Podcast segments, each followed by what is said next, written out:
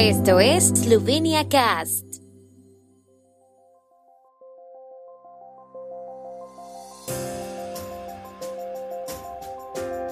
Noticias. Primer ministro esloveno condena enérgicamente la agresión militar de Rusia contra Ucrania. El embajador ruso en Ljubljana ha sido convocado por el Ministerio de Asuntos Exteriores de Eslovenia. Kangler, Povejimo Slovenio creará el futuro de Eslovenia. Se reanuda el acceso a los órganos administrativos, pero con cita previa. Junto con nuestros aliados de la OTAN y de la Unión Europea, condenamos enérgicamente la agresión militar sin precedentes de Rusia contra Ucrania, ha escrito esta mañana el primer ministro esloveno Janez Janša. Rusia debe retirar inmediatamente sus tropas y respetar plenamente la integridad territorial de Ucrania, donde debe establecerse una zona de exclusión aérea, escribió en inglés el jefe del gobierno esloveno. Yansha reaccionó así a la invasión a gran escala de Ucrania lanzada hoy por Rusia.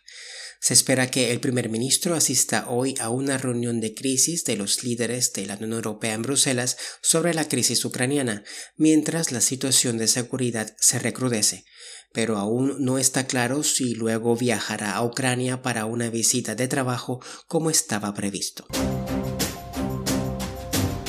El Ministerio de Asuntos Exteriores de Eslovenia ha convocado al embajador ruso en Ljubljana, Timur Ivazov, para mantener conversaciones sobre el reconocimiento por parte de Rusia de la independencia de las provincias ucranianas autoproclamadas de Donetsk y Lugansk, según informó ayer el Ministerio de Asuntos Exteriores.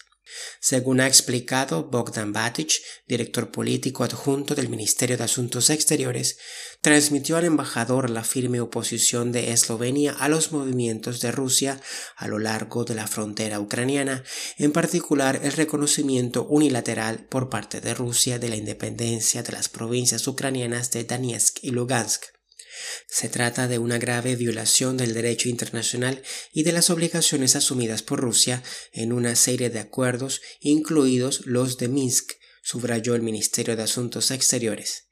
Ayer, el ministerio expresó su firme oposición a la decisión adoptada el lunes por el presidente ruso Vladimir Putin y el ministro de Asuntos Exteriores Angel Logar dijo que Rusia había violado el derecho internacional. El movimiento político Povejimo Slovenio presentó en la tarde de ayer en Maribor sus candidatos en la séptima circunscripción para las próximas elecciones nacionales. Todos los ponentes destacaron la importancia de la integración. En su discurso a los asistentes, el presidente del nuevo Partido Popular, Franz Kangler, expresó su convicción de que será su vinculación y unión lo que marcará el futuro de Eslovenia y de la política eslovena. Strauko Pochivaušek, presidente del partido Concretno, está convencido de que el movimiento Povejimo eslovenio decidirá cómo será el próximo gobierno. Hablaremos con todos, pero nos pondremos de acuerdo con los que quieren avanzar, no retroceder, dijo. En sesión gubernamental de ayer, el gobierno esloveno ha modificado el decreto sobre medidas para prevenir la propagación de infecciones por el nuevo coronavirus en materia administrativa. Con la nueva modificación ya no habrá restricciones para presentar las solicitudes directamente ante las autoridades si no es la única forma posible de presentarlas. Por lo tanto, volverá a ser posible arreglar cualquier asunto físicamente, pero será necesario concertar una cita con antelación.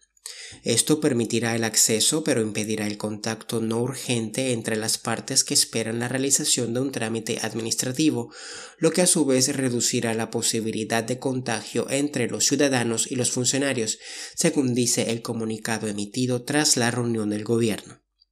También recordaron que las autoridades ya tienen publicados los números de teléfono y las direcciones de correo electrónico en un lugar de acceso público y en su página web a través de los cuales se pueden realizar las citas durante el horario laboral.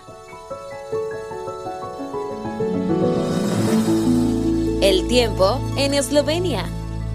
El tiempo con información de la ARSO, Agencia de la República de Eslovenia del Medio Ambiente. Hoy estará mayormente despejado con algunas nubes altas.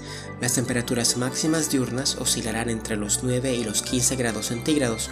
Mañana al amanecer los termómetros oscilarán entre los menos 4 a 2 grados y alrededor de 5 grados en la costa adriática.